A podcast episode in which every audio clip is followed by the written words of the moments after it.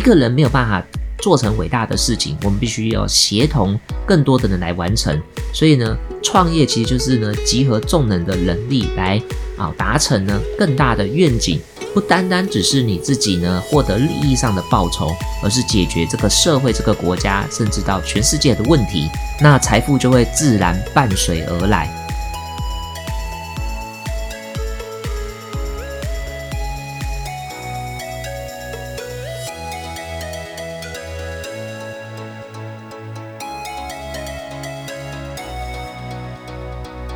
嗨，各位听众朋友，大家好，欢迎收听陆子说。书中小知识，人生大智慧。我是陆克，今天我们节目要来继续分享的就是《财富密码》这堂课程的第四堂课。相信呢，各位已经经过了前面三堂课程，那么你是否有落实二十一天的抢救心灵大作战呢？你是否开始已经为自己设计好一个清晰的梦想版，然后不断的在这个画面中持续不断的思考，然后呢，想象。你就在享受这一切美好的事物，以及你有没有开始打造你个人的成功图书馆呢？收集一些你自己的专业领域，以及呢你渴望自我成长的相关的书籍，然后不断的每一天投资三十分钟到一个小时，持续的阅读及学习这些类的书籍，还有开始呢啊精进找寻交友圈，与一些正面积极成功的人士为伍，相信呢你可以透过。结交这些好朋友，那你自己的生活圈开始改变了，你的行为改变了，最后你的结果也会改变。当然，你也要不断的为自己啊当一个很好的拉拉队，对自己说一些正面积极的话。相信你呢，每天保持正面的能量，就可以呢更快速的迈向你卓越、不可思议、灿烂的目标及人生了。好喽，那我们进入到今天呢第四堂的单元。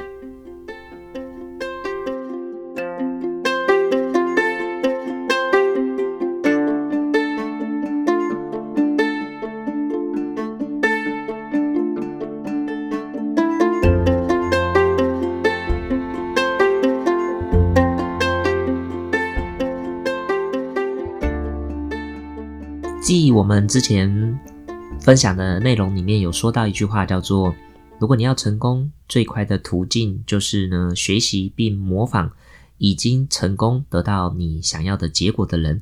所以最简单的方法就是向行业中的第一名学习。所以学习成功致富的方法有两种：你可以从自己的错误与经验中来学到教训，或者是从别人的错误以及经验中学到教训。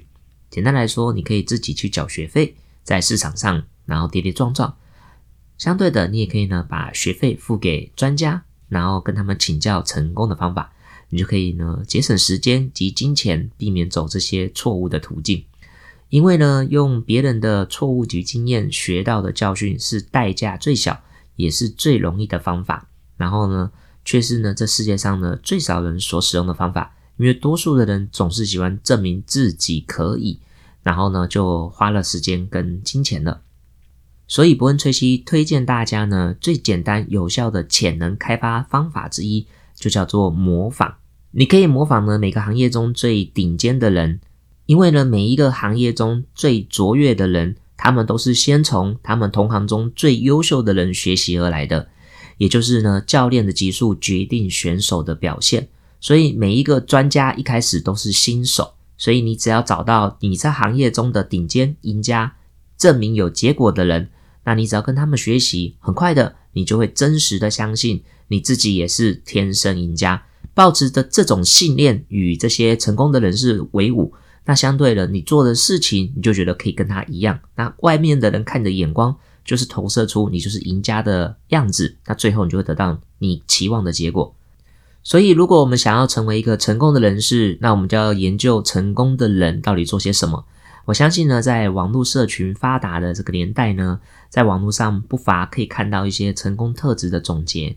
那这是我在之前在上课的时候，老师总结出大人物的特质，也就是社交名人排行榜上面呢统计出来，成功人士都拥有以下的这几种特质，帮各位呢把当时我们学到的这些重点精华。然后分享跟交流一下。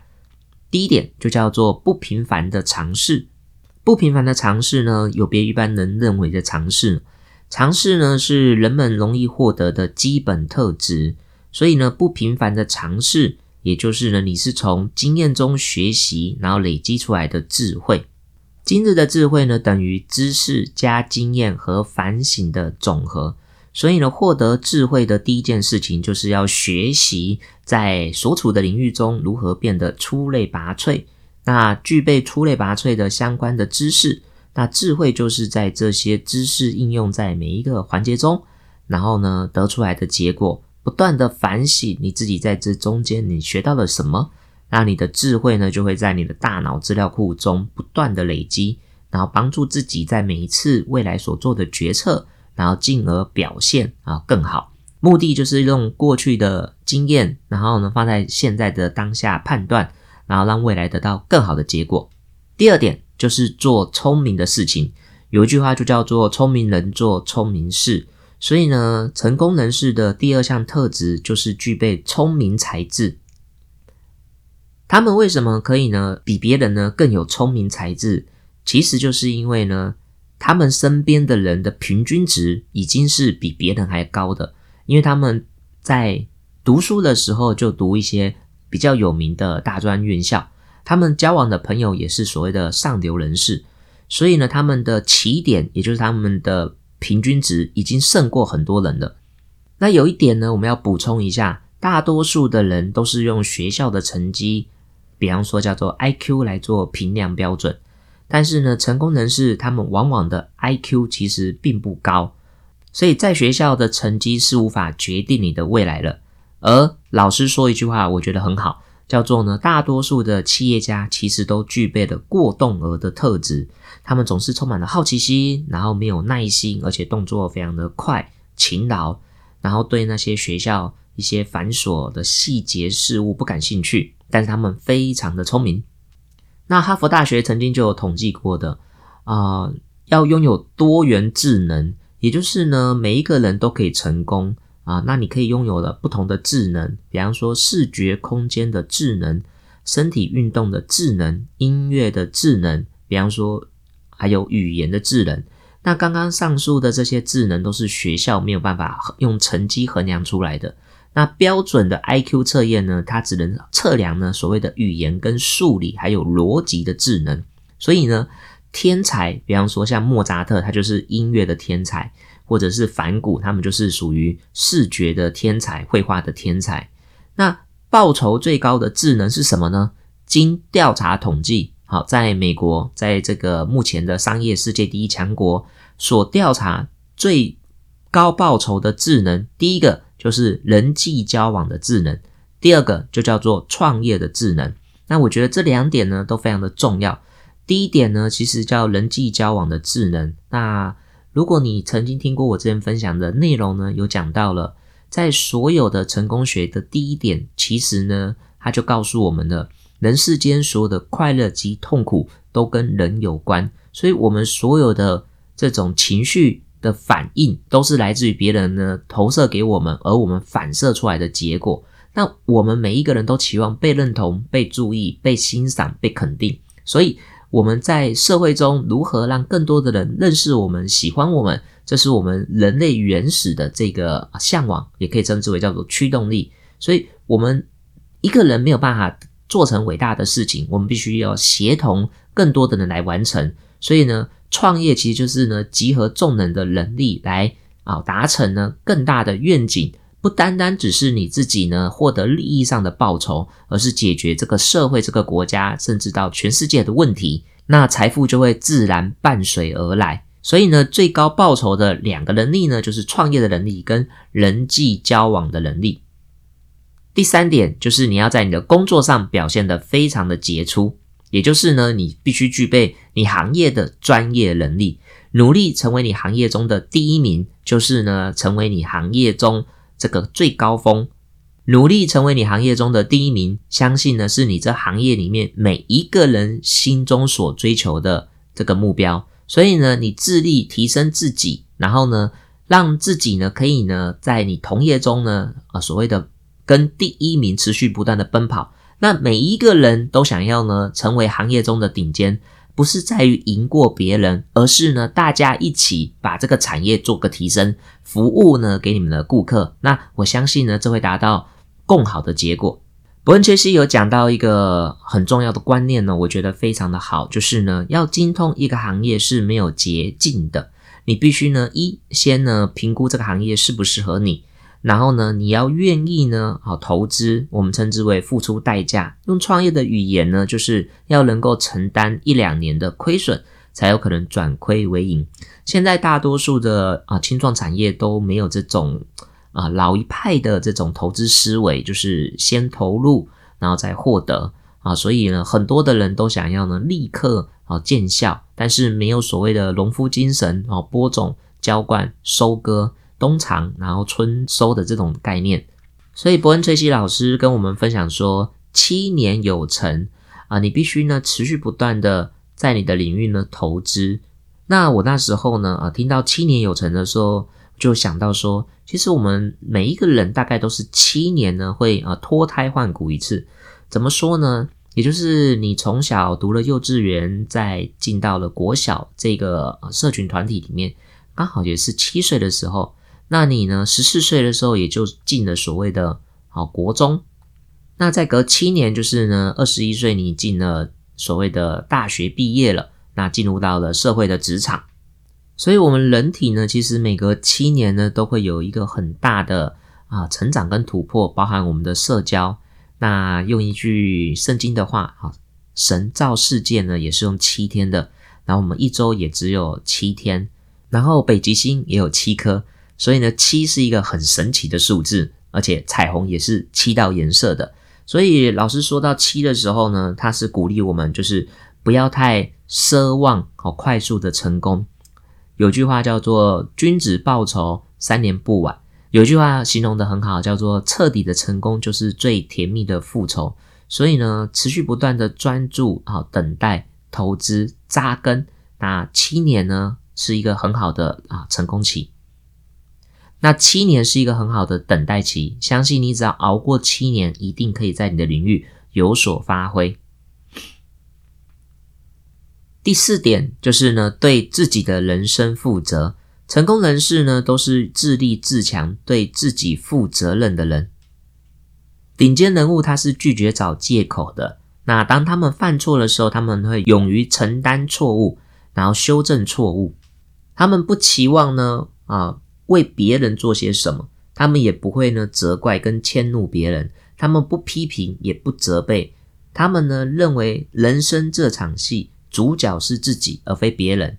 所以呢，这句话讲白一点，就叫做呢，不要活在别人的眼里啊，死在别人的嘴里。那做自己就好了。你是你身边的设计师，然后你就努力的啊，演好自己的角色。所以有一句话是这么说的：迈向成熟与卓越的第一步，就是呢，为自己负全责的开始。再来，人生不如意十之八九，所以呢，杰出的人士他们都有一个特征，就叫做懂得放下。所以呢，不要让大脑呢充斥这些啊消极或者是负面的想法。如果你自己做不到的，没有关系，也要跟自己说哦，我原谅自己啊，我原谅你。你可以跟拍拍自己的啊胸口，跟自己说啊，我原谅我啊，说出你的名字，这样子呢，可以呢放下所谓的负面情绪。因为呢，你的大脑同一时间只能装一件事情，不是你所渴望的，就是你所恐惧的。要截断呢，消除负面情绪，最好的方法就是不停的告诉自己：好，我的人生是由我负责。第五点，一心一意啊，贯彻始终，也可以说专注坚持到底。所以呢，成功人士他们呢都是结果导向的，你必须呢要很清楚知道结果论英雄。成果的品质与数量决定你的报酬与高低，所以呢，你要常常的去问别人对我的期望是什么样的结果。所以呢，在别人期望的结果当中，哪一项是最重要的？那你才能够呢去妥善安排你的人生，才能获得更多关于你成败以及收入的重要结果。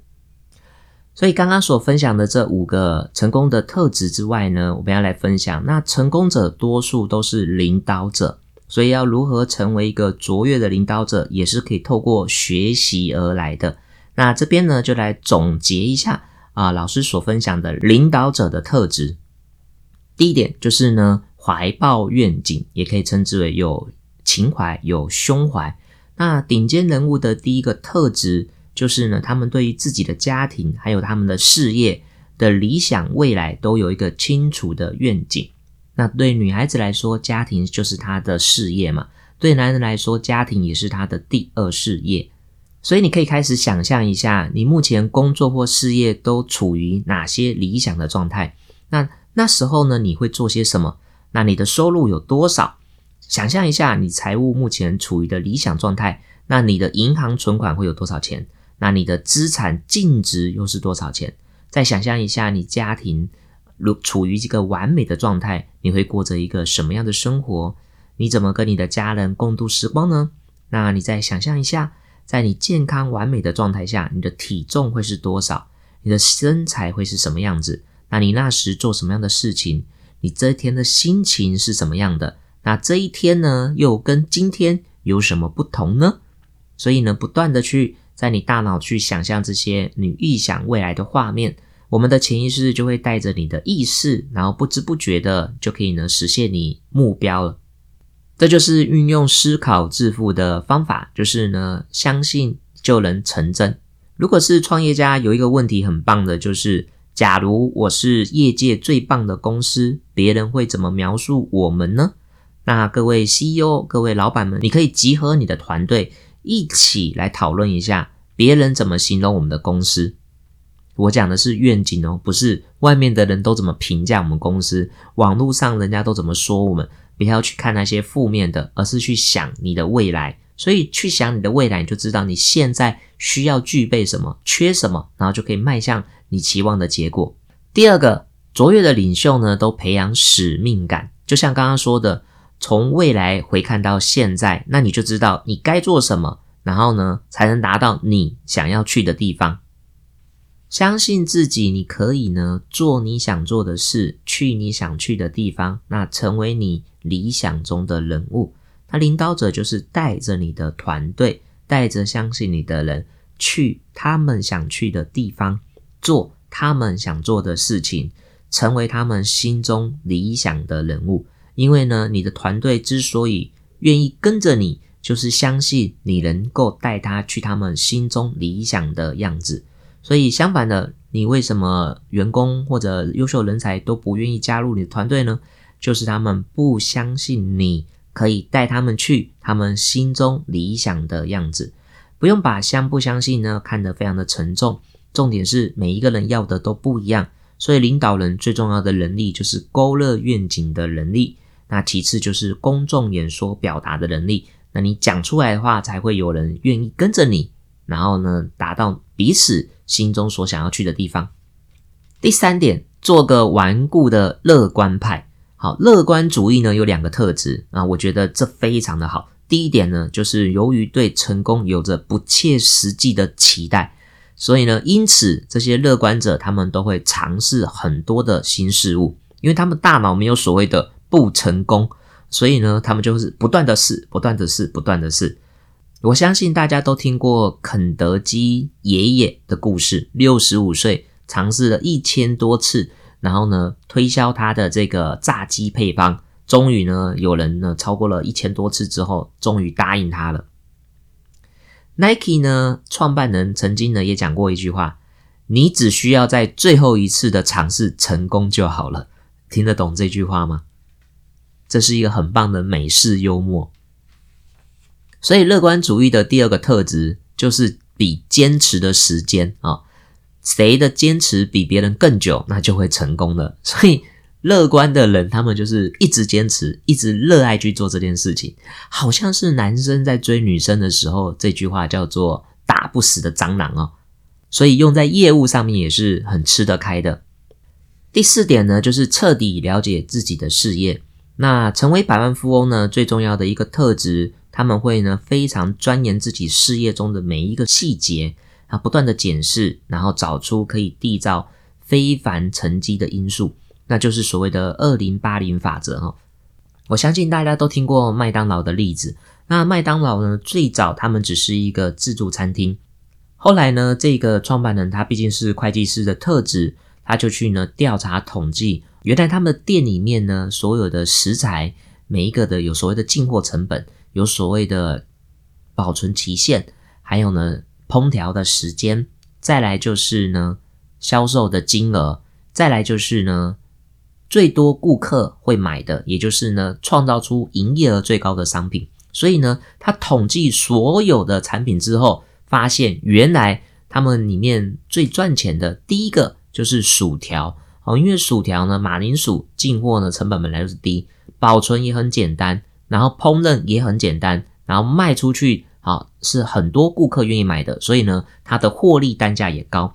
其次呢，就是汉堡，汉堡或许就是淀粉、肉、蔬菜，让顾客可以呢快速吃到，那所以他们就只留下汉堡跟薯条。那麦当劳一开始就是只有卖汉堡跟薯条，后来是卖了奶昔。那么呢，可口可乐进场之后呢，就开始卖可乐。所以麦当劳后来发现呢，最赚钱的商品没有错，不是薯条，也不是汉堡，而是可乐。因为呢，自己赚的叫做营业额，卖别人的商品呢，则可以呢获得的叫做净利润，因为它省去了制造的成本了。所以从这个个案里面，你可以去思考，你到底公司里面哪一个产品是你获利最高的，然后服务呢成本是最低的，然后制造研发的成本也是低的，那你可以专注的叫你的业务团队，然后去销售这个商品。那如果你只是上班族，你也可以用这种二零八零法则的思维模式去思考一下，到底做什么事情是你一天当中最有效率的事情，最有产值的事情。第五点呢，就是呢，啊，到处发现你的商机哈。其实这句话简单来说，就是创业者要具备呢发现商机的眼光。那我看过一个视频，我觉得诠释的很好。你现在到底是缺钱呢，还是缺机会呢？那我们把呢时间移到十年前。如果现在你回到十年前的台湾，问你现在知不知道你现在想做什么，做什么事情会发财呢？不用说，就是投资房地产嘛。所以我们都知道，这十年房地产呢，在全世界各地都涨得非常的高。所以，如果你可以回到十年前，你会不会去投资呢？那如果给你一百万，你相信知道要投资什么？就算没有给你这一百万，你是不是也可以去借？因为你知道未来一定会涨。所以回到现在，你现在不是缺钱，而是缺乏的叫做看见商机的眼光。所以看到机会的眼光也叫做远见。那创业者都是具备这种远见的。那这种远见就是透过一你结交的朋友，他们呢不断的发现的这种商机，那你就会跟着这些人，慢慢的看到这种未来商机的视野。那么这一课呢，我们总结到这里呢，有几个自我练习，希望大家回去之后呢，可以开始呢操作。那第一个呢，就是呢。找一个你非常欣赏的企业家，不管是个人或者是行业中的顶尖，然后去欣赏他，然后呢研究他的做法，因为见贤思齐。第二个就是呢，找一个你感兴趣的行业，回集收集一下这行业中成功人士他们企业的资料。那不论别人成功或失败，这些经验都是值得学习的。那第三个呢，就是在业界找一个你特别欣赏、尊敬的典范。凡事都向他请教学习，把自己想象成他，用他的方式来思考与做事。我曾经呢，真实的听到，好，我的房地产的前辈，他呢就会问自己一句话，就是：假如我是巴菲特，我会怎么看这笔投资？好，他就是用这个思维来去思考的。因为呢，他在一个川普策略的书里面也是这样想的。川普非常呢敬重的一个投资商人。然后他就会去思考，假如我是他，我会怎么去看这笔投资？然后你也可以很严格的去问自己，做完事情之后哦，你就可以问：诶，巴菲特，你觉得我这笔投资结果如何？所以，如果你能够用这种反省的思维，然后去想象一下这些智囊团、这些优秀的人成为你的隐形教练，相对的，你对自己的评价就会越来越高。再来就是你评估商机的时候呢？你是先找出市场上最赚钱、最畅销的产品，还是呢你是呢想要去改善这些产品呢？那不管呢你是呢研发商品或者是改善商品啊，都可以呢成为行业中的顶尖的。最后呢，就是找出你工作中最重要的三件事情，然后呢，针对你工作上面呢有贡献的三件事情的活动，然后分配好你的时间，那把大多数的时间都用在这个最有生产力的事情上面，那你一整天就会做得非常有价值了。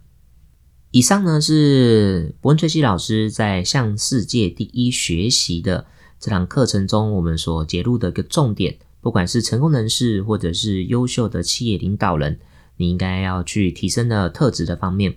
那后面有一个报告，我想要呢，在下一集 p a c k a g e 呢，与各位分享。这个可以称之为叫做企业模仿圣经，相当于呢，有一百多个呢自我检视的问句。那下一集的单元呢，再与大家做个分享。今天就是我们财富密码第四集的单元。那这是我对呢这本书以及呢课程的总整理。如果你也喜欢本节内容呢，你可以在下方频道分享一下你自己的收获心得以及你的成功体验。那感谢你的收听，谢谢大家，拜拜。